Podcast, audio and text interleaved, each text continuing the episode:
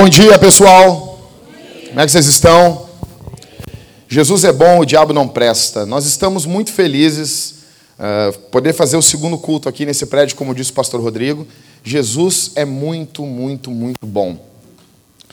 Enquanto eu dava os últimos retoques ontem no, ontem no sermão, uh, eu, eu fiquei pensando, fiquei me lembrando de 2013, quando nós começamos a plantação da Vintage. E eu quero que todos vocês que não estavam sentados aqui na hora que começou o sermão, eu quero que vocês morram. Bem devagar, assim, sabe? Sofrendo. O cara dá cinco minutos, cara não consegue, meu. Consegue cinco minutos. Em 2013, nós começamos a plantação da Vintage, minha esposa e eu. Não, menos a dona Neisa. A dona Neisa vive bastante.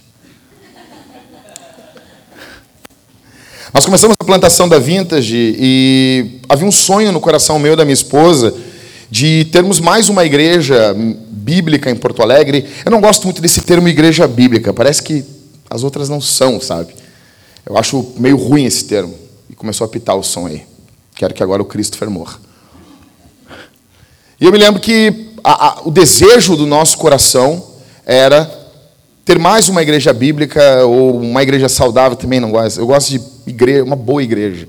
Ah, tem uma igreja, tem uma boa igreja. Nós queríamos mais uma boa igreja em Porto Alegre, porque é a cidade com o menor número de cristãos, menor número de evangélicos, menor número de igrejas no Brasil. Então, em 2013, nós começamos a Vintage. E eu me lembro como se fosse hoje. Era uma loucura.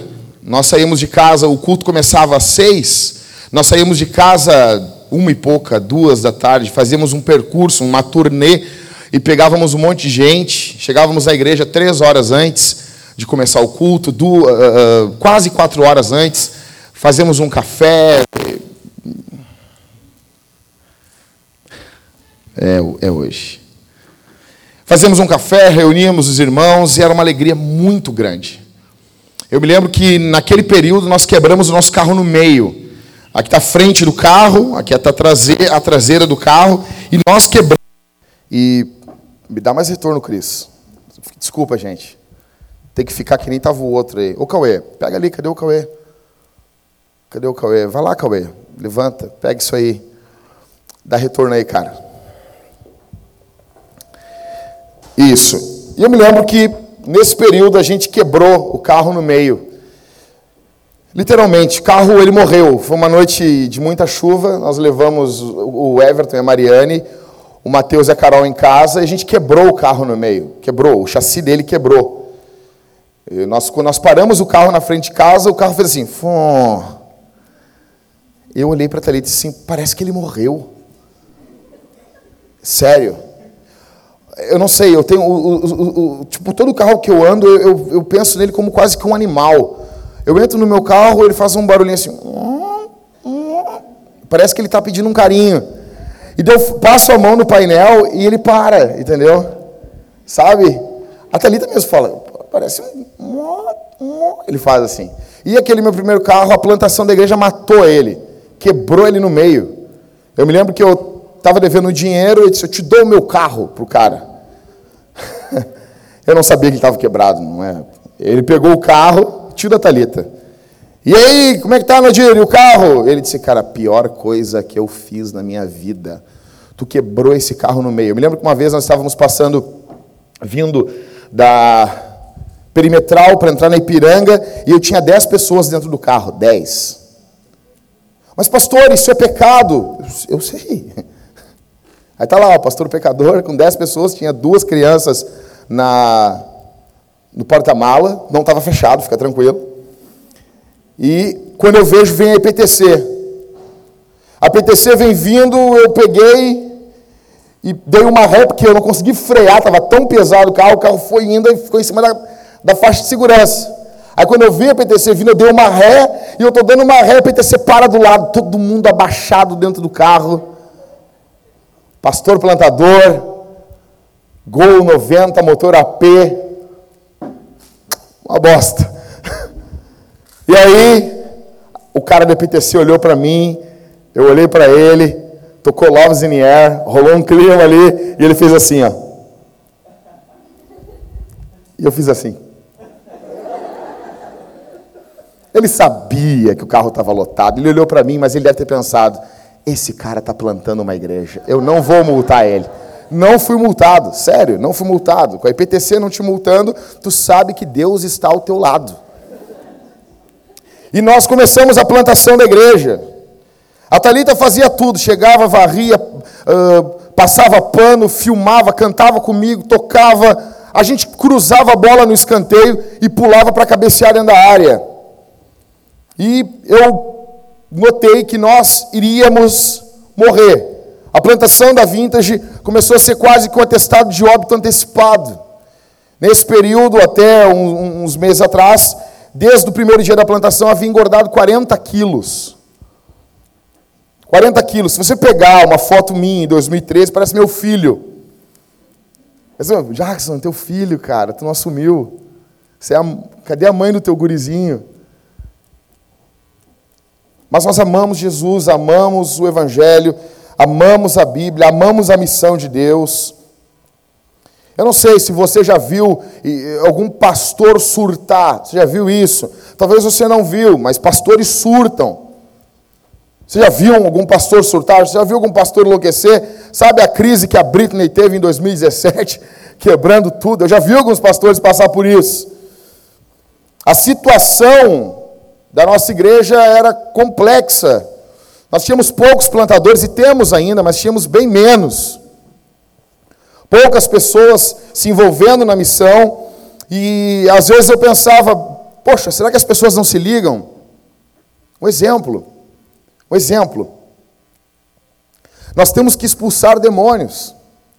Nós temos que curar enfermos, plantar igrejas, treinar homens. Nós precisamos restaurar casamentos. Nós precisamos pregar o evangelho para jovens, enviar missionários, matar missionário no campo missionário, enviar dinheiro para a missão, e a gente não consegue chegar no horário no culto. Vocês entendem? Nós queremos fazer grandes coisas e não arrumamos a cama de manhã. Eu fiquei pensando, meu Deus, e agora? O que a gente vai fazer? E meditando essa semana, a gente está no intervalo entre séries. Tem um texto que eu queria muito repartir com vocês, abrir o peito aqui com vocês, baseado num texto e tem tudo a ver com a gente.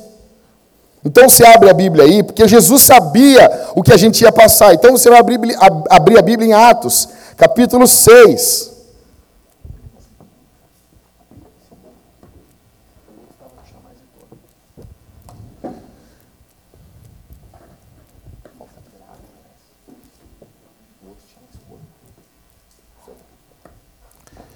A impressão quando eu leio esse texto, parece que Lucas está falando da gente, não no número do que está acontecendo aqui, mas do problema de caos que acontece com igrejas de tempos em tempos. E isso aqui tem tudo a ver com a gente, porque a situação em Jerusalém, aqui no capítulo 6, é idêntica à de muitas igrejas em plantação. Atos capítulo 6.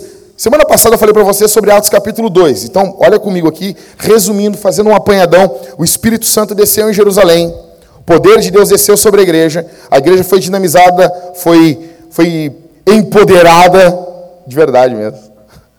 E eles pregaram o evangelho. E muitas pessoas se converteram. Então vamos abrir a Bíblia aí. Em Atos, e você vai ficar com a Bíblia aberta aí em Atos capítulo 6.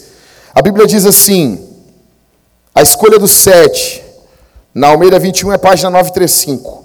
Naqueles dias, crescendo o número dos discípulos, houve reclamação dos judeus de cultura grega contra os demais judeus, pois as viúvas daqueles estavam sendo deixadas de lado na distribuição diária de mantimentos. Em razão disso, os doze convocaram a multidão dos discípulos e disseram: Não faz sentido que deixemos a palavra de Deus e sirvamos as mesas. Verso 3: Portanto, irmãos, Escolher entre vós sete homens de boa reputação e cheios do quê? E de sabedoria, aos quais encarregaremos desse serviço. Verso 4. Mas nós nos devotaremos à oração e ao ministério da palavra. A proposta agradou a todos e elegeram Estevão, um homem cheio de fé e do Espírito Santo, Filipe, Prócoro, Nicanor, Timão. Timão é legal, né? Timão é legal. Pármenas. Ó, quando tu tem um nome paroxítona, tu é o cara. Tu é grego, tu é grego, é óbvio. E Nicolau, prosélito de Antioquia. E os apresentaram perante os apóstolos, os quais, depois de orar, impuseram-lhes as mãos. Verso 7.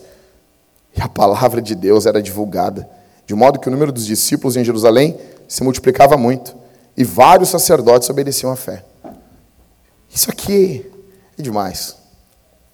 Então, para você ter uma noção do que está acontecendo aqui, o poder de Deus veio, espregar o Evangelho, a igreja cresceu. A igreja cresceu de forma extraordinária e tinha ali um grupo de doze apóstolos. Matias tomou o lugar, vocês sabem, no capítulo 1, tomou o lugar de Judas, aquele safado sem vergonha. Cachorro. Cachorro. Aí Matias toma o lugar dele, tem 12 apóstolos, tem também alguns irmãos piedosos, só que a igreja cresce de um jeito que esses, esses pastores não dão conta de cuidar de todo mundo. A Bíblia diz que eles largam os, o dinheiro aos pés dos apóstolos. Tem muita viúva nesse contexto. E algumas coisas saltam desse texto, eu quero que você anote isso. Eu quero que você pense a semana inteira sobre isso. Que eu quero mandar várias indiretas aqui, entendeu? E daí eu fico pensando, ah, vou falar. Acontece, na mudança da igreja aconteciam as coisas assim, eu pensava, eu vou pegar o microfone domingo. e eu quero, com muito amor, te mandar algumas indiretas aqui, com base no Evangelho. Tá bom? Enche teu coração aí. Se você em algum momento pensar assim, será que é para mim? É. É. Tô brincando. Não, não tô brincando, não. Em primeiro lugar, o que salta desse texto é que Jesus fica feliz quando a igreja cresce. Jesus fica feliz quando a igreja cresce. Jesus dá um sorriso ao Machips, ele fica alegre, ele fica sorridente, ele fica contente. Por quê? Porque o escritor aqui do, da carta de Atos dos Apóstolos que escreveu ele também escreveu o Evangelho de Lucas, e ele diz, no capítulo 15, que existe festa no céu quando um pecador se arrepende. Você está entendendo?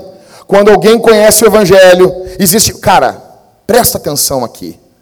Quando um pecador se arrepende, quando a igreja vai crescendo, Jesus fica feliz, os anjos ficam felizes, o céu fica feliz, existe alegria no céu, existe regozijo no céu. O céu se alegra quando o pecador se arrepende.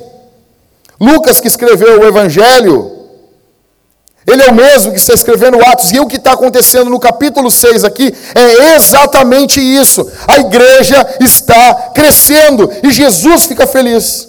Jesus gosta de números. Escute isso aqui.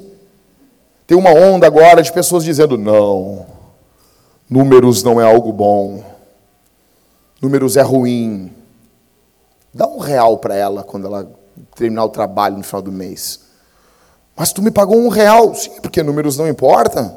Estou te pagando um real aí, pega um real, vive com um real. Fala com a pessoa, diz, não, números é tão importante, cara, que tem um livro na Bíblia com esse nome. Números.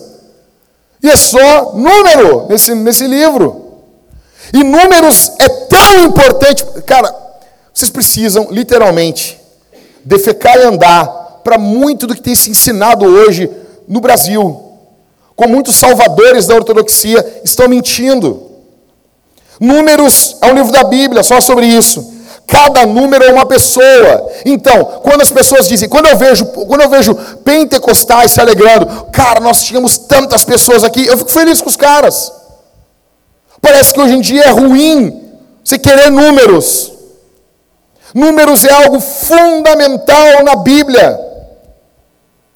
E fica claro aqui, mais uma vez, o crescimento numérico da igreja. Por que, que nós contamos as pessoas? Porque cada pessoa é o alvo do amor de Deus e as pessoas importam. Importam. Números são importantes. Muitos contam os filhos, contam quantos alunos, contam quantos convidados de casamento. Aí quando chega na igreja eles ficam com falsa, uma, uma falsa piedade. Não, não vamos contar. Não conte os números. Então vem comigo para o livro de Atos. Primeiro de tudo, Lucas ele começa no capítulo 1 contando. Ele diz que tem 120 pessoas orando. Aí depois Perdão, antes disso, O próprio Lucas nos fala no seu evangelho que Jesus começa com 12. Então contaram, né? Não é 13, não é 11. Um é um fracassado, mas são 12 caras. Depois Jesus chama 70. Vocês se lembram dos 70? Depois disso, Atos 1 nos mostra que eles estavam com 120 pessoas orando no cenáculo.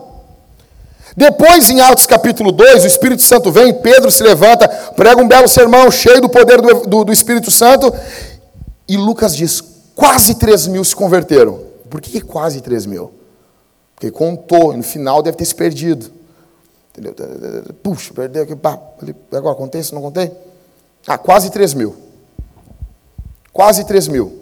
Tu entende? Tu entende que ele está querendo que a gente veja? Então é importante isso. Em Atos capítulo 4 ele diz quase 5 mil. Se quase 5 mil falta pouco e quase 3 mil falta pouco, somando com 120 que tinham, nós temos agora 8 mil pessoas na igreja. Nós temos 8 mil pessoas congregando. Em Atos 5,14, Lucas já não consegue contar, ele diz crescia mais e mais a multidão de crentes. Lucas, é, Atos capítulo 6, multiplica-se de novo o número dos cristãos, que é o que a gente leu. Atos 6, 7, discípulos crescendo. Atos 9, 31, igreja crescendo em números. Atos 16, 5, Lucas fala de novo, igreja crescendo em números. Lucas ama números. Lucas ama números. Porque Lucas ama os pecadores. Porque Lucas ama aqueles que não conhecem Jesus. Jesus fica alegre quando um pecador se arrepende. Se Jesus está alegre, vocês têm, têm que ser alegres. Jesus sorri, isso deveria deixar vocês felizes. Então, em primeiro lugar, você tem que entender nesse texto aqui, cara, é que Jesus está alegre com o crescimento da igreja. Em segundo lugar, o que salva desse texto é que nem todos ficam felizes. Jesus está feliz, mas tem gente chateada. Jesus está feliz, mas tem gente que não fica feliz. Escuta aqui. Tem gente que não fica feliz quando uma igreja cresce. A primeira pessoa que odeia o crescimento de igrejas chama-se o diabo. O diabo. Nem todos ficam felizes quando a igreja cresce. Verso 1, olha comigo. Naqueles dias, crescendo o número dos discípulos, houve reclamação. Olha só. Olha o texto. Olha o texto. Crescendo o número dos discípulos, houve reclamação dos judeus de cultura grega contra os demais judeus, pois as viúvas daqueles estavam sendo deixadas de lado na distribuição diária dos mantimentos. Está tendo crescimento numérico e espiritual na igreja. E também começa a murmuração. Você quer notar uma coisa? Quando começam os problemas da igreja, é quando ela começa a crescer em números. Começa a murmuração. Nota que aqui é um problema de estrutura. Todo o crescimento gerará problemas de estrutura. O problema deles em Atos 6, olha para mim aqui, chupeta de baleia. O problema aqui não é teológico. O problema aqui não é ortodoxia. O problema aqui é gerenciamento. O problema aqui é estrutural. Porque cresce de forma violenta. E eles não conseguem acompanhar isso com a estrutura. A igreja não tem estrutura. E todo crescimento gera mudança. Todo, todo crescimento vai ter mudança. Todo crescimento. Todo. Todo. Está vendo o biscoito aqui? O biscoito já está lá? Tu já está despachando ele, Jéssica. Nossa. Eu já pensava, falava isso. A Jéssica vai ser uma mãe fria, Thalita. Criancinha crescendo no ventre, nós já orávamos assim. Faz esse menino um guri forte, Jesus. Imagina. Mas você nota, o, o biscoito, o filho do Rodrigo, que tu bota um apelido no teu filho de biscoito. Tu não tá nem aí para a vida dele, tá ligado? Ele vai crescer forte, esse guri. Aí, o guri está crescendo, está saudável. Agora, se ele continuar sem crescer, pequeno, tem, tinha algo errado. Todo crescimento vai gerar mudanças. Estava lá em casa o, o Maicon e a Suna, aí quando vê a Mariana tá lá em cima, sub, quando eu subi para ver ela assim, ela tá assim olhando para mim assim, de, vai dar de cabeça no, no chão assim. Só deu tempo de eu dizer, guarda ela, Jesus. Só. O cara já estava indo, não dava, não tinha como me atirar ali, tipo, sabe? Não tinha condição. Todo crescimento vai gerar mudanças, e mudanças é algo que coisas, algumas pessoas não gostam. Olha para mim aqui. Atos capítulo 2, vocês se lembram? Vocês já leram Atos 2? A Bíblia diz assim: a comunidade dos discípulos era unida, eles tinham tudo em comum. Olha, coisa linda, eles eram unânimes. Não tinha assim, eu sou do Grêmio, eu sou do Inter, todo mundo era gremista. Eles eram unânimes. Eles estavam fechados nos assuntos. Tá bom? Eles não brigavam por causa de política, eles eram unânimes até o capítulo 6, até a igreja crescer. A igreja cresceu, acabou a unanimidade. Igreja pequena é fácil ser unânime. É fácil todo mundo pensar igual. Quando a igreja cresce, já. Entendeu? Acabou, acabou, acabou. Esse corpo não é meu, foi um gato que me deu. Você no soco, irmão. É o que está acontecendo aqui. Veja que a primeira controvérsia da história da igreja. Qual é o primeiro problema da história da igreja? É finança. Não é aí? Qual é o primeiro problema da história da igreja? É dinheiro. Não estão ajudando nossas viúvas. Então a viúva dos judeus estão, estão aí. Pequenas coisas desse mundo tentam tirar o foco da gente viver para a glória de Deus. Existem muitas coisas que tentam tirar o foco para que nós venhamos estar em missão. Presta atenção nisso aqui, cara. Primeira, a primeira controvérsia da história da igreja é, é financeiro.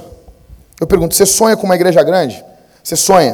Eu estou falando de igreja grande de número, tá bom? Número. Eu, eu vim, é, é para perturbar mesmo. As pessoas, Ei, bom mesmo. Era quando a igreja tinha três membros: Pedro, Tiago e João. A gente se reunia, chorava, um sentia o cheiro dos peitos do outro. Era uma alegria. Eu pergunto para você: você quer que a igreja de Jesus cresça? Isso é ruim para você? Você acha ruim? Ah, não quero que ela cresça. Você é egoísta, cara. Você é egoísta. Todos vocês que não querem que a igreja cresça, isso é fruto do egoísmo. Você não se preocupa com os outros. Ah, mas uma igreja maior, ela dá problema. Sim! Nós queremos problemas. Desde o começo, quando a igreja era menor aqui, a nossa igreja, tinha Pedro, Tiago e João, já era um problemão para nós.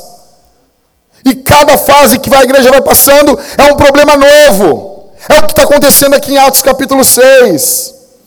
Então vamos lá. Qual é a desculpa que os caras vão usar?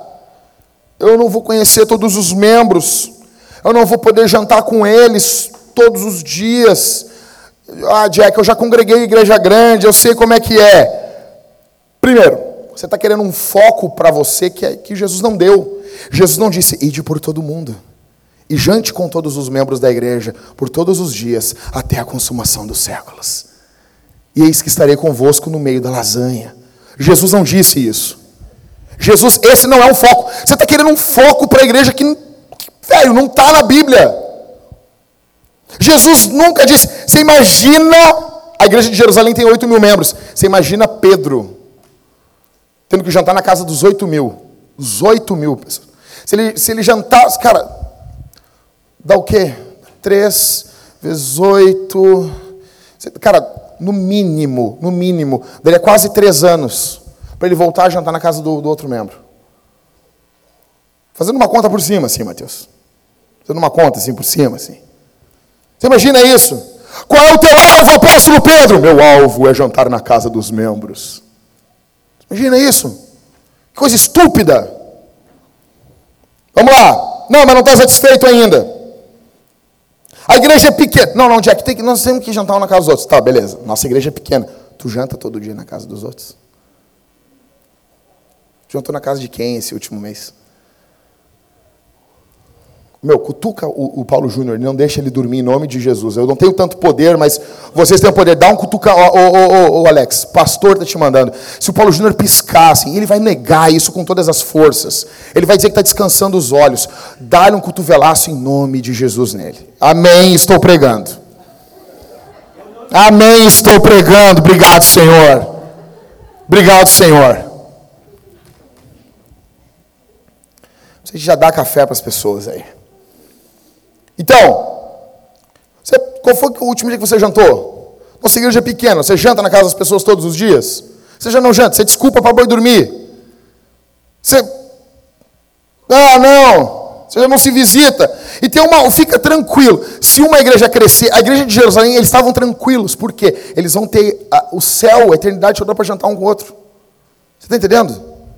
Não, negão, nós vamos jantar todo mundo junto, na eternidade. Nós vamos um na casa dos outros.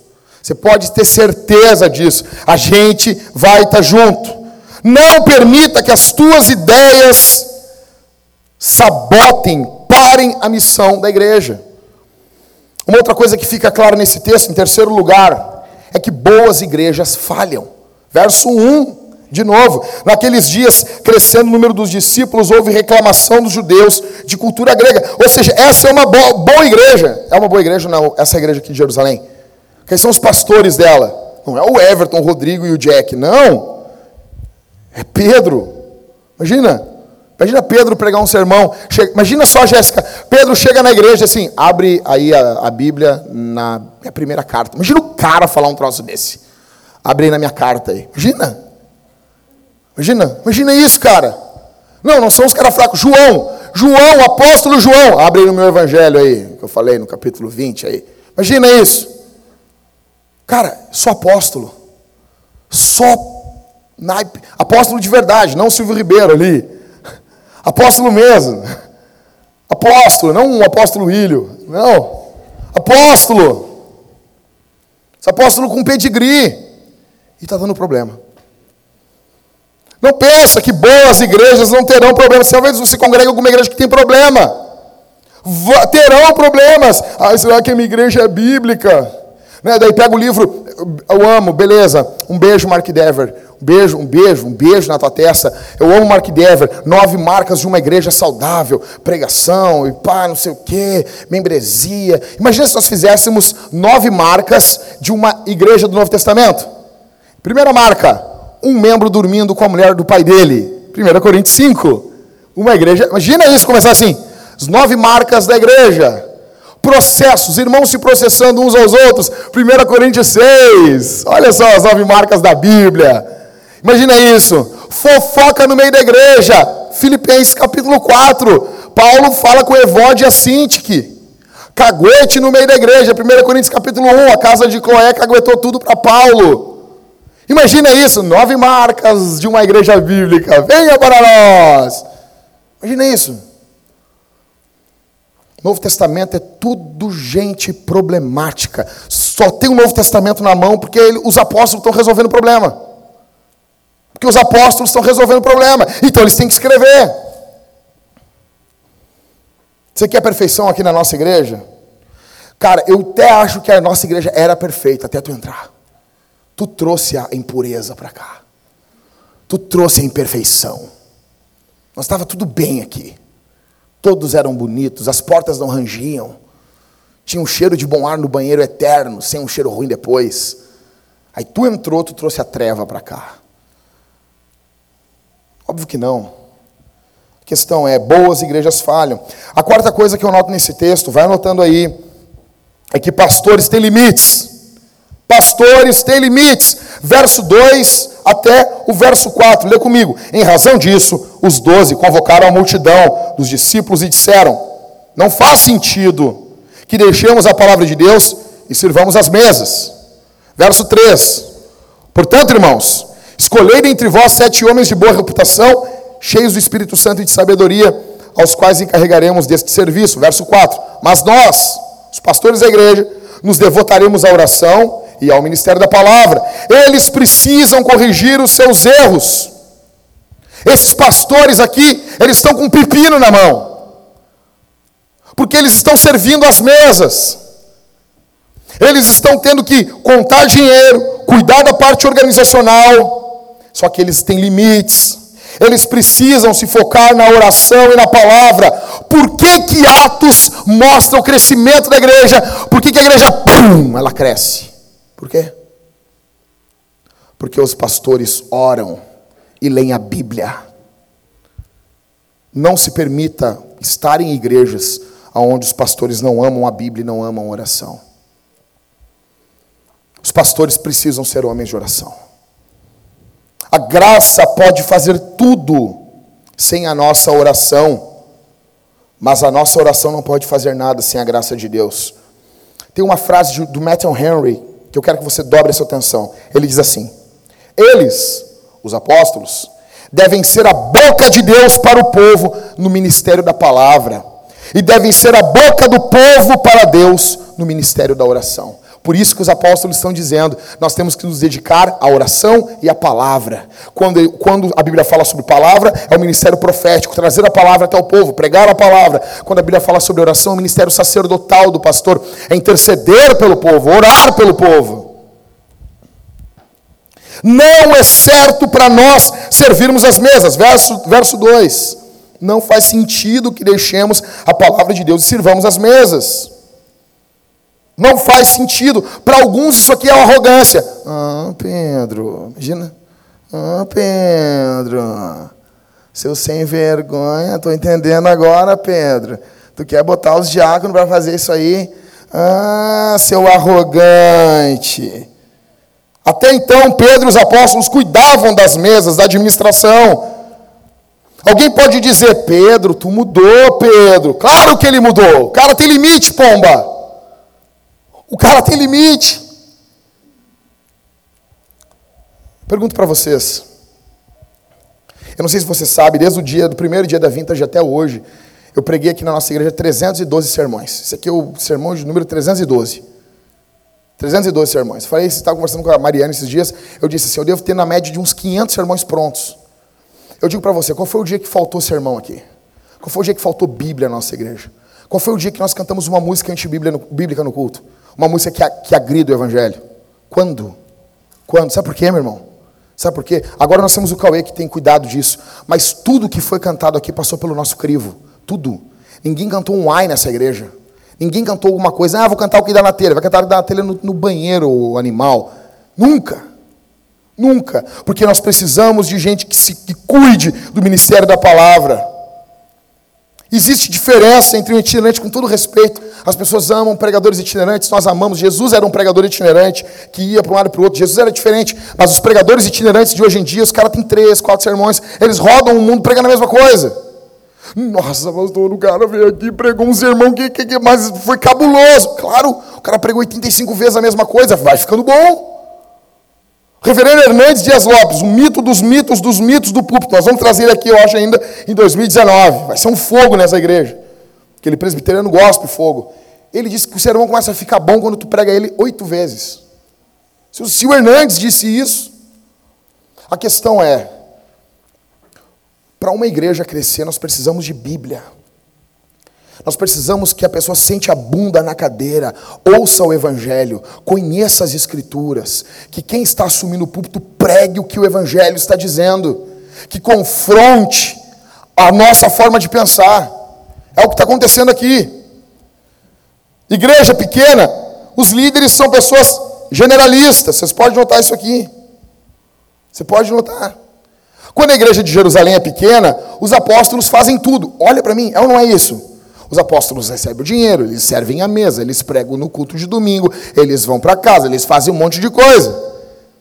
Agora, com a igreja vai crescendo, nós não, agora a gente precisa de alguém que cuide disso, uma outra pessoa que cuide disso, uma outra pessoa que cuide disso. Conforme a igreja vai crescendo, nós precisamos de pessoas especializadas nas suas áreas.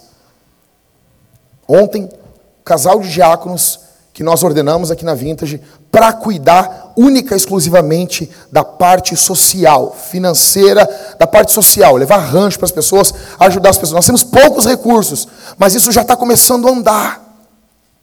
Eles foram visitar uns irmãos e foi uma benção. Levaram comida para alguns irmãos, ajuda, oraram com alguns irmãos e foi uma alegria. Sabe por quê? Porque já tem um casal cuidando disso na igreja.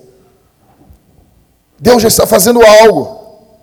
Nós precisamos de líderes. Se nós queremos impactar Porto Alegre, nós precisamos de pessoas que se voluntariem. Note aqui, qual é o perfil dos caras que vão Qual é o perfil dos caras que vão servir a mesa aqui? Olha o que diz o evangelho. Verso 3. Portanto, irmãos, escolhei entre vós sete homens de boa reputação. Por que tem que ser cara de boa reputação? Porque vai trabalhar com viúva. Não pode ser um aproveitador. Porque tem cara, tem, tem pessoas imundas que eles pensam: ah, ela é mãe solteira, é uma mulher fácil. Ah, essa é viúva, é fácil levar para a cama. Nós farejamos esses caras, nós levamos para dentro de uma sala que a gente está colocando um isolamento acústico. E nós vamos esmagar a cabeça dele com força. E vai estar tá escuro, ele não vai ver de onde veio. E eu vou dizer: dá glória a Deus. Enquanto ele não der muito glória a Deus, nós não vamos tirar ele dessa sala. Aleluia. E ele vai dizer: É tu, pastor, eu vou te denunciar. Aí eu vou abrir a Bíblia e vou dizer: Não aceitarás denúncia contra um presbítero sem duas ou três testemunhas. Isso nunca aconteceu. Lobos a gente fareja e a gente expulsa em nome de Jesus. Então esses caras têm que ter cara de boa reputação. Eles têm que ser cheios do Espírito Santo. Eles têm que ser pessoas banhadas em Deus para servir mesa. Não existe nada que é feito na igreja que não precise do poder do Espírito Santo. Nada. Você precisa de poder de Deus para limpar o chão. Você precisa de poder de Deus. Por quê? Porque se você for limpar o chão sem o poder do Espírito Santo, você vira um limpador do chão murmurador. Você não vem com alegria para a igreja. Seu coração não está alegre. Porque você despreza esse tipo de trabalho.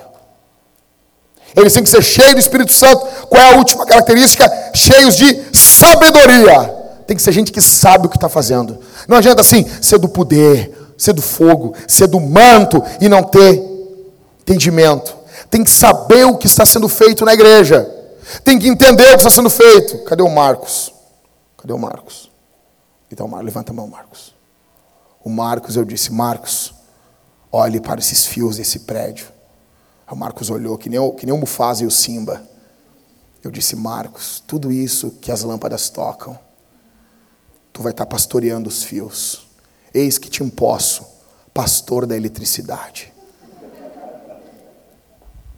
Pastor Marcos, pastor da eletricidade aqui da igreja. Por que isso? Porque o Marcos entende fio, cara. Se eu for mexer em fio, eu vou explodir isso aqui. O que, que aconteceu? Mas a igreja ficou preta. Não, não é da pintura. É que explodiu. O Marcos entende disso. Ele vai cuidar desse tipo de coisa. Nós precisamos de pessoas que tenham boa reputação sejam cheias do Espírito Santo e de sabedoria. Você quer ser um líder aqui na igreja? Ai, pastor, eu quero ser um líder, eu tenho um sonho dentro do meu coração, assim, ser um líder, liderar, pastor, assim, dentro de mim. Leia todo o N. Gruden, de capa a capa. Chame um dos presbíteros, preste conta todos os dias. Cinco páginas por dia você lê o N. Gruden, a teologia sistemática, em seis meses. Seis meses. O Cauê, nós chegamos para o Cauê e disse assim: Cauê, nós precisamos que tu cuide das músicas. Aí eu ia ter que sentar com o Cauê, falar um monte de coisa para ele, ensinar muita coisa que não ia dar tempo, que eu queria ele mais rápido. Daí eu me reuni, o, o, o Rodrigo, o Everton e eu compramos uma teologia sistemática. Eh, eh, escrevi, eu disse, primeiro eu disse, Cauê, se eu te der um livro de mil páginas, tu lê? Ele disse, vou ler, vou ler, vou ler. Aí escrevi ali, fiz uma dedicatória, tá aqui, cara, gastamos mais de 100 pau nisso aqui. Tu lê essa jossa. Todos os dias o Cauê me mandava um resumo das cinco páginas que ele leu, o que ele entendeu, quais são as dúvidas. E ele terminou teologia sistemática, muita coisa. Então, algumas músicas que nós temos que foram composição do Cauê é fruto da leitura do Wayne Gruden. Você quer ser um líder aqui na igreja? Você precisa conhecer teologia sistemática. Você tem que ler o livro do Driscoll, Reformição. Você quer ser um líder na igreja? Você precisa ser um exemplo em envolvimento, amor a Jesus e contribuição. Uma coisa que eu digo em reuniões de pastores: não aceite ninguém no ministério que não seja um bom doador de tempo, talentos e finanças. Não existe. Como que eu vou falar de finança, de tempo, de doação de energia para vocês se eu não sou exemplo nisso? Não pode. Por que, que esses caras estão liderando aqui, esses sete diáconos? Porque eles são cheios do Espírito Santo, sabedoria e boa reputação. Uns capítulos adiante, Estevão vai ser morto por causa do ministério. Você imagina isso? Tailã, nós estamos te encarregando agora como um cara que vai liderar a limpeza da igreja. Os caras matam Tailã por causa disso. É isso que está acontecendo. Esse é o tipo de envolvimento. A quinta coisa que salta do texto, que fica claro no verso 5, é que tem uma aprovação do povo. Vocês notam que o povo aprova isso. Verso 5, leia comigo. A proposta agradou a todos. E elegeram Estevão, blá, blá, blá. a proposta agrada a todos. O povo fica contente em saber que os pastores vão se dedicar à Bíblia. E vai ter outros caras que entendem mais cuidando das outras coisas. O problema é que nós temos na igreja um grande problema. Olha para mim aqui. Muitas igrejas, e, e cara, olha para mim, eu preciso abrir o peito. Eu falei que eu queria abrir o peito para vocês. Eu fui pregar numa igreja no interior do estado. Quando terminou o culto, eu vi o pastor desmontando o som, cara. E ele pegando a caixinha de som, uma mesinha de som, botando embaixo do braço assim. Saindo com, com o negócio. Ele desmontou tudo, todo mundo ficou conversando. Ele com a, com a mesinha de som, eu fui olhando aquilo, foi me dando uma raiva desse pastor, uma raiva desse pastor. Eu queria socar esse pastor, que cara burro. E daí chegamos na casa, um monte de mulher numa casa, nós fomos comer. Aí na hora de lavar louça, quem foi lavar louça? Foi o pastor. Eu disse que cara burro. É óbvio que é bonito, é lindo. Nossa, nosso pastor faz tudo. Coisa mais linda isso. Ele vai morrer, cara. E com certeza falta Bíblia domingo. Com certeza o cara não conhece escritura, não pode dar uma aula decente. Não pode falar de teologia com o povo, não resolve o problema de ninguém. Porque as pessoas, elas têm uma coisa, quem tem que cuidar do som é o pastor, quem tem que fazer isso é o pastor. O que está acontecendo aqui agora, eles estão dizendo, nós não vamos mais cuidar disso. E a Bíblia diz, e isso agradou o povo. O povo está feliz. O povo está alegre. Eu pergunto para você, e não somente quem é da nossa igreja, mas quem é de outra igreja, você sobrecarrega o seu pastor? Você sobrecarrega o seu pastor? Ah, pastor! Vem aqui agora, pastor! Cara, eu, eu saí aqui nem um louco há dois anos atrás. Rodrigo, tem algo muito sério acontecendo, Rodrigo. Eu estou indo lá. Foi lá, chegava lá. O casal discutiu. Eu pergunto: o que, que, que aconteceu? Não, não, não, cara, estou na minha folga. Para de encher o saco. Para de encher o saco, cara. Então, assim, é algo sério. Pastor, peguei meu marido com a secretária. Isso é algo sério. Pastor, entraram aqui em casa e deram um tiro no meu vizinho. Mataram ele, tem sangue aqui. A gente estava jantando, todo mundo, e mataram. Isso é coisa séria. Eu, eu, eu, até as pessoas, quando convidam a gente para pregar no enterro, e, e, eu vejo que as pessoas, desculpa, pastor, por ter chamado o senhor em cima da hora, mas como vai agendar comigo para pregar enterro? Óbvio que pregação de enterro não dá assim, segura o defunto que eu vou preparar o sermão, tem que estar tá pronto. Divórcio, divórcio, divórcio. Isso é algo sério. Luto. Agora tem coisa tão pequena, cara. Eu pergunto, você desconfia dos pastores? Sexto, estou terminando. O que, que fica claro nesse texto aqui? Que é o título do sermão. Pedro não vai mais descascar batata.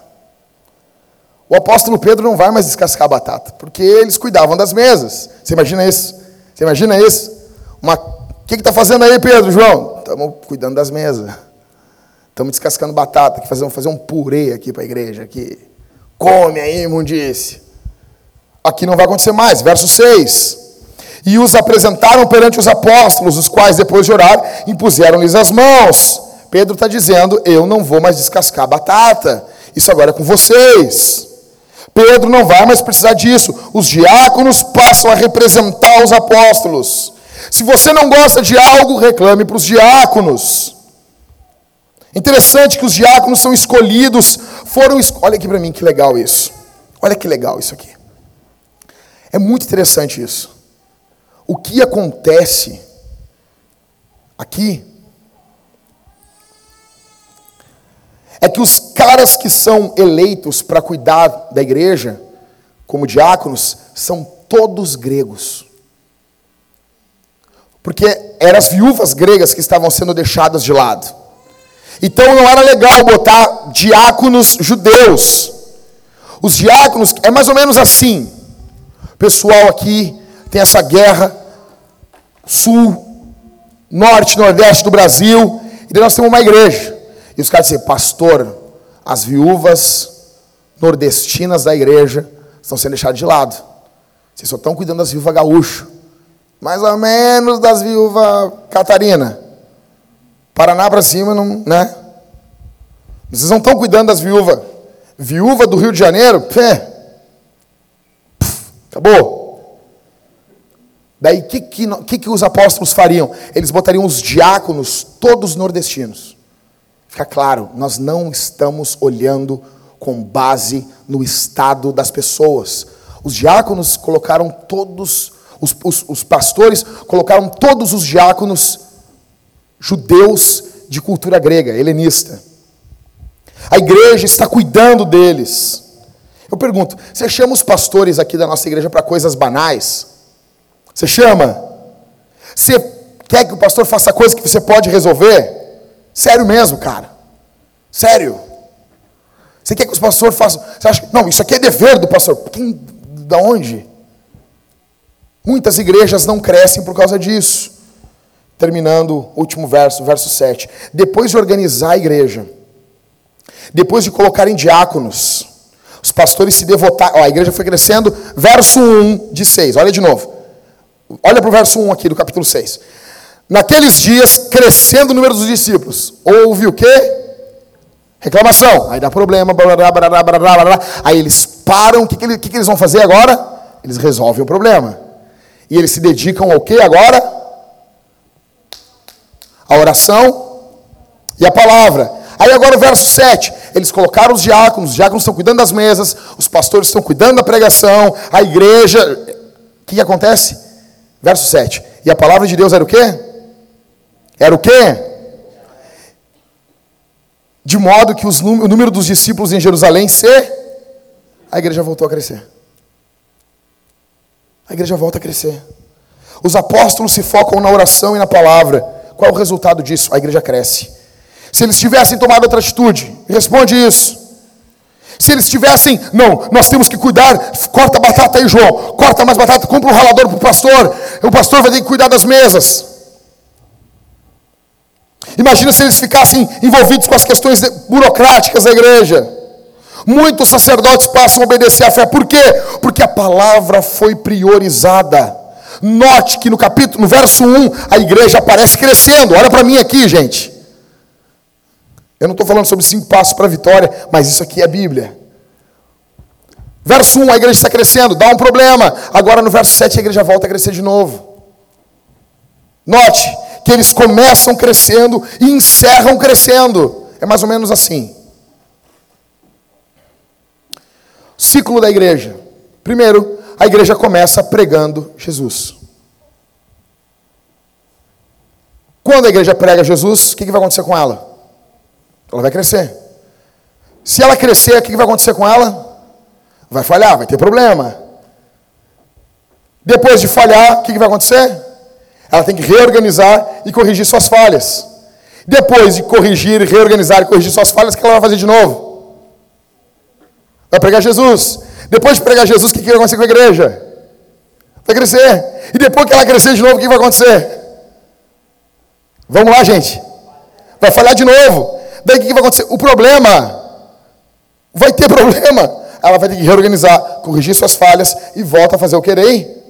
Pregar Jesus. Aí ela vai pregar Jesus e a igreja vai crescer de novo. E daí quando ela crescer de novo, vai ter mais problemas. Você bate foto disso aqui e bota na tua geladeira, cara. Você tatua isso, você vai tatuar assim, ó. Bonitão, pode botar em hebraico aqui, ó, bonitão. Pode botar em chinês, o cara botou em chinês, eu sou bonito, tava lá, eu sou otário. Tá entendendo? Tatua em grego isso aí. Tatua em grego, eu leio John Piper e tatuo isso aí.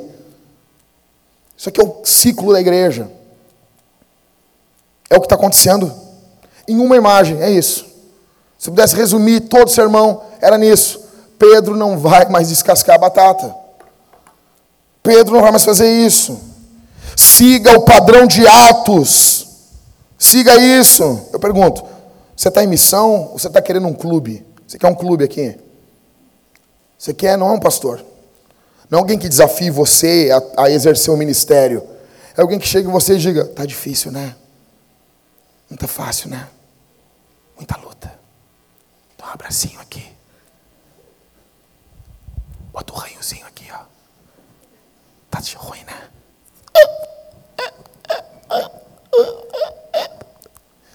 Eu falei já para os irmãos. Existem duas coisas que me irritam muito. Pessoas que miam quando estão chorando. Acabou, eu não tenho compaixão com quem faz isso. Acabou, acabou, acabou, acabou. Acabou. Jó perdeu toda a família. Se eu chego lá na hora e o Jó chega para mim, eu já, ah, que cara chato, cara. Eu vou matar esse cara, cara. Segunda coisa é quem faz barulho comendo com a boca, mas isso aí é outro detalhe. Sabe aquelas pessoas fazem barulho?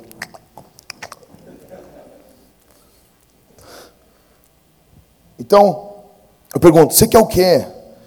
Você quer o quê? Ah, mas mudou algumas coisas. Vai mudar, negão, escuta. Vai chegar um dia que nós vamos fazer assim, nós vamos reunir. Negão, nós vamos fazer um culto com as pessoas penduradas de cabeça para baixo aqui na igreja. Os cabelos voando assim, ó um negócio, nós vamos botar um, um, negócio que faz com que não tenha gravidade aqui dentro. Você vai entrar, você vai voar assim, voar. Uma coisa nunca vai mudar, sempre vai ter Bíblia, sempre vai ter Evangelho. O resto é o resto. Se nós tiver que fazer culto três da manhã para alcançar um grupo de gente que só tem às três da manhã para ouvir o Evangelho, nós faremos muitas coisas vão mudar. Imagina isso. Spurgeon pastoreava uma igreja com 8 mil pessoas. E daí eu leio com todo o amor, todo o amor, estou terminando, mas com todo o amor do mundo. Quem aqui já leu ou está lendo a Bíblia, a mensagem? Eu amo o Eugene Peterson, não é canelado o que eu estou fazendo. Mas o Eugene Peterson, no livro O Pastor Contemplativo, que é um baita livro, ele diz de um tom meio vaidoso: a igreja que eu pastoreio tem apenas 300 pessoas, porque eu não quero pastorear uma igreja que eu não conheça todos os membros. Que bosta, Eugene. Que porcaria. Está dando um alvo para a igreja que não é o alvo do evangelho. Soa bonito, soa uma propaganda bonita, né? Nós, o nosso pastor. O que vai fazer o quê quando a igreja chegar com 300 membros? Para de vir? Para de entrar? Para de se converter? Dá uma segurada no evangelismo. Não prega muito Jesus aí, tem muita gente se convertendo no evangelho. Dá uma segurada aí. Tá demais o negócio. Fico com raiva quando eu leio isso. Qual é o foco seu para a igreja do Novo Testamento? Você tá em pe... Se você der um foco para a igreja que não é o foco da Bíblia, isso é pecado o pastor da igreja é Jesus. Nós precisamos alcançar mais pessoas em Porto Alegre. Escute isso aqui: meu irmão não é cristão. Eu tenho gente na minha família que não conhece o Evangelho. Você não tem ninguém na sua família que não conhece o Evangelho? Dez pessoas, rápido, você conseguiria dar um nome. Se cada uma das pessoas aqui tivesse com dez pessoas salvas aqui dentro, você não ficaria feliz? Dez parentes de cada um salvos. Não caberia as pessoas aqui dentro. Você ia ficar feliz. Você não ia? O problema é que você e eu muitas vezes não amamos quem não é nossos parentes. Esse é o problema. Você se alegra com o crescimento. Eu vou usar esse termo aqui de propósito, não, não é que escapou. Você fica cocô. Sabe quando a criança está cocô, está num canto assim? Fica emburrado. A já sabe. Hum, tá cocô. Tá cocô. Você fica cocô quando a igreja cresce, sabe? Se emburra pastor não veio aqui em casa. Você fica assim? Você fica cocôzinho assim? Eu vejo os membros, eu vejo o cara. Hum, eu falo, Rodrigo, Rodrigo, hum, tá cocôzinho, Rodrigo. Eu não, não falo isso aí, Everton. Não falo, eu falo pro Everton.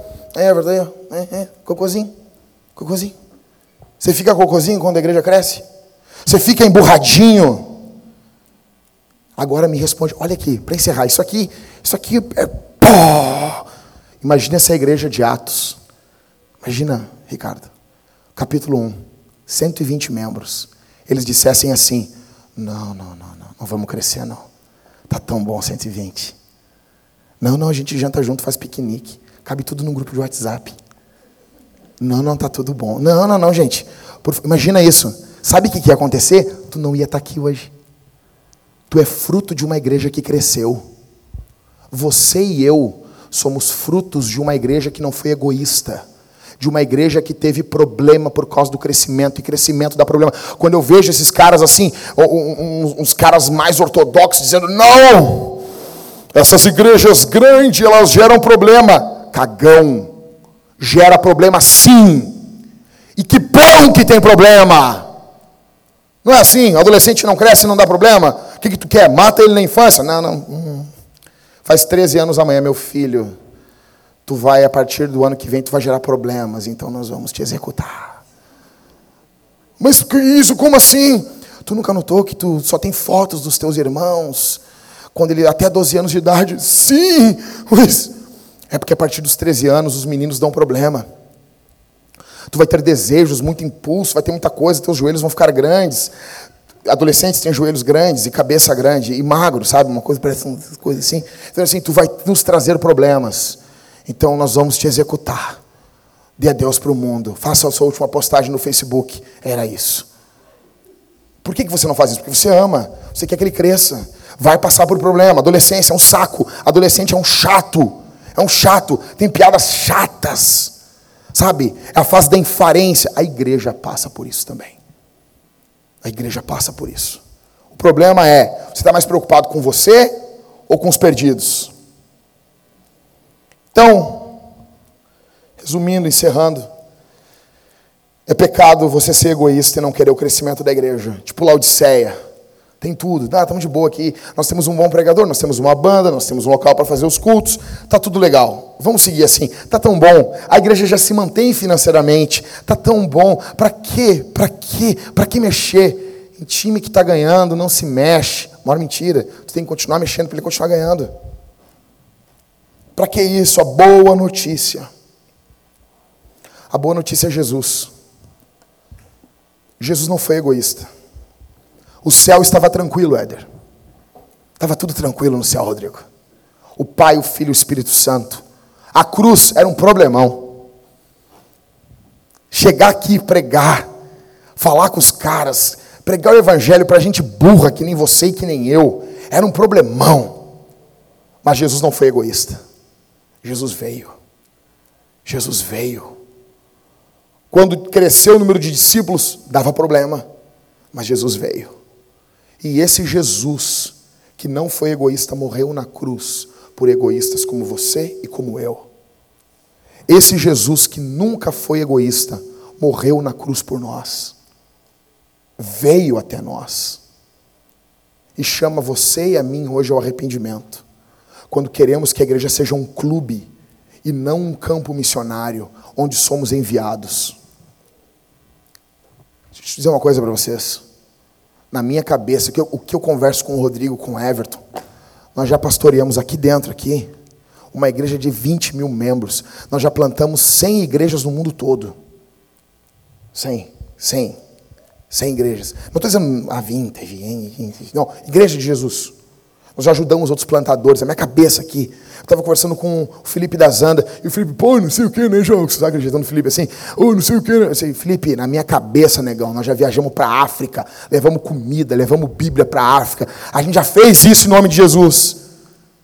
Nós precisamos que a igreja cresça no poder do Espírito Santo. Que você tome sua posição. Que você não queira um clube que você não queira uma igreja que sirva os teus interesses, que caiba tudo num grupo de WhatsApp. Eu tô louco para acabar com o grupo de WhatsApp da igreja, só tem grupo de GC. Acabou essa porcaria aqui. Acabou. Por quê? Porque não cabe mais. Acabou, acabou isso. Acabou, chega. Eu tô louco para os caras dizerem, já está começando. A minha esposa diz assim: Ai, quem é essa pessoa que está fazendo catequese? Eu não conheço ela. Que legal. Que legal. Isso, isso é Deus. Quando eu eu cheguei na catequese, eu, eu, pastor da igreja, olhei três pessoas que eu nunca tinha visto. Hein? Os caras usam catequese, Daniel. Não, eu estou fazendo, cara, vieram nos cultos aí, estão vindo um tempão. Que bênção isso! Porque elas não estão ligadas em mim, em você, elas estão ligadas em Jesus. Igreja é o corpo onde elas vão se conectar, e elas não vão se conectar com todo mundo. mas elas estão ligadas, participando da ceia, nós estamos juntos, cultuando, ouvindo o Evangelho e saindo durante a semana em missão.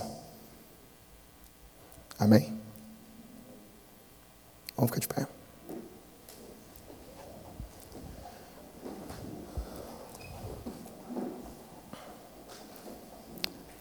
Sonha comigo. Você imagina agora, nós com quatro cultos aqui no domingo. Quatro cultos, quatro. Um às nove, um às onze e meia. Um culto às cinco e um culto às sete e meia da noite. Imagina nós com 20 pastores treinados teologicamente. Imagina comigo, um curso de teologia barato e bom aqui na igreja. Teologia sistemática, história da igreja, eh, material catequético.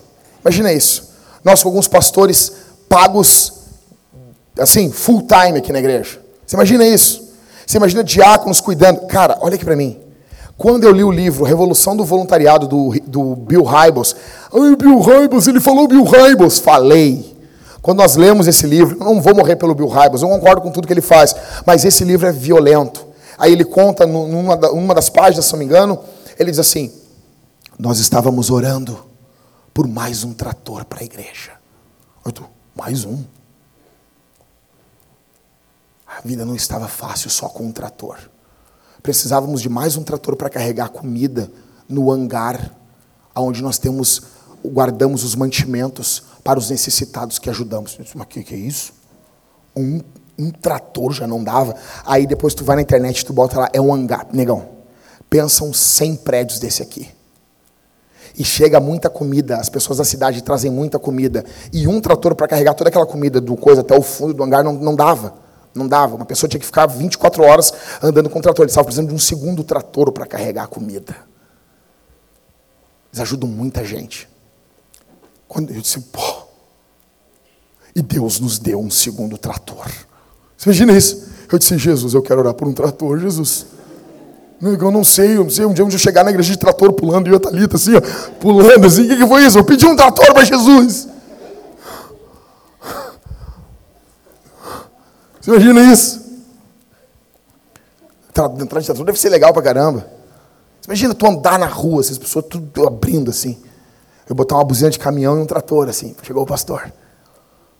Cara, ele pegou, nós temos o ministério da beleza. E eu, eu fariseu, eu fariseu lendo o livro. Eu, hum, ministério da beleza. Esses caras inventam essas coisas na igreja, esse mundano do Bill Hybels. Não é que nem o Paul Washer, um homem de doutrina. Paul Washer, Paul Washer, Paul Washer. Não é de doutrina. Aí quando vê o Ministério da Beleza, eles inventam coisas, quer essas igrejas de entretenimento para o povo, para o povo ir lá, não sei o quê. São métodos carnais para atraírem homens carnais. Eu pensei comigo, né? Fariseuzão, né? Aí quando vê o cara contou, não, o Ministério da Beleza não é o Hellison também. Não é tu, Hellison. Podia ser. Se um dia tivermos o Ministério da Beleza, vai ser a foto do Hellison. Aquela foto que só no grupo da igreja está e vocês sabem qual coisa eu estou falando. Mandem para Zane hoje. Qual o Ministério da Beleza? O Ministério da Beleza são pessoas que trabalham com salão de, salão de cabeleireiro, barbeiro, são os caras tipo Elvis, assim, entendeu? Tipo Elvis, assim, todo estiloso, assim, tatuagem num braço só, não, não uso no outro, só num tatuado, assim. Uh, aleluia! É, sabe, é esse pessoalzinho, assim, que finge que, ah, não, eu me visto assim, sabe? Ficou pensando a madrugada toda que roupa ia botar, sabe? Tipo, ah, esse é meu jeito, é meu jeito natural, eu acordo assim. Sabe o que, que eles faziam? Eles pegaram um grupo de cabeleireiros da igreja e foram para a América Central e eles deram um curso de cabeleireiro para menores de idade que estavam envolvidas com prostituição infantil.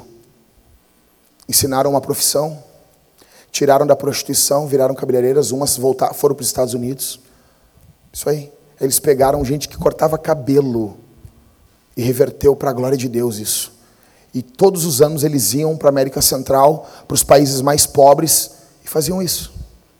E quando eu li isso, eu disse: Uau! Nós precisamos de gente que se envolva com o Evangelho. Se você está procurando um lugar confortável, por favor, vá embora. Não fique no nosso meio. Nós não queremos você aqui. Eu digo isso com, um coração cheio de amor. Vá embora, demônio. Não volte nunca mais. Agora, se você ama a missão, se você ama ser desafiado, se você ama Jesus, se você ama os perdidos, você quer pregar o evangelho aos perdidos, aqui é o seu lugar. Aqui é o seu lugar. Nós queremos alcançar pessoas que estão perdidas. Nós queremos, quanto mais pessoas, mais pessoas conhecem Jesus. É isso que nós queremos. Fecha os olhos, eu quero orar por você. Pai nosso que estás no céu, santificado seja o teu nome. Venha o teu reino aqui na nossa igreja. Faz tua vontade. Que o Senhor triunfe no poder do Espírito Santo em nossas vidas. Derrama o teu poder aqui, Senhor. Não permita que sejamos um clube. Não permita que sejamos um clube de amiguinhos imbecilizados que se reúnem aos domingos, que querem somente o entretenimento. Nossa cidade já está cheia de locais assim. Nós não precisamos de mais um. Por favor, rompe a nossa surdez, nos desperta para a tua missão, e nós tributaremos a ti a glória e a honra que te é devida. No nome de Jesus. Vem, Espírito Santo, eu te peço. Amém.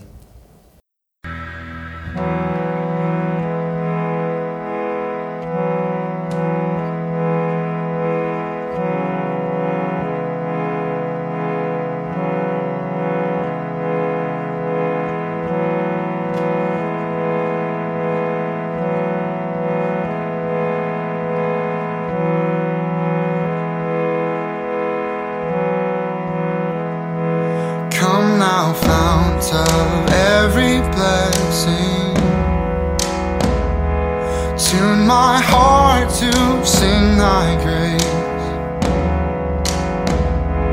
Streams of mercy never ceasing. Call for songs of loudest praise. Teach me some melodious sonnet Sung by flaming tongues above. Praise the mountain fixed upon it. Mount of God, unchanging love. Here I raise my Ebenezer. Hither by thy help I've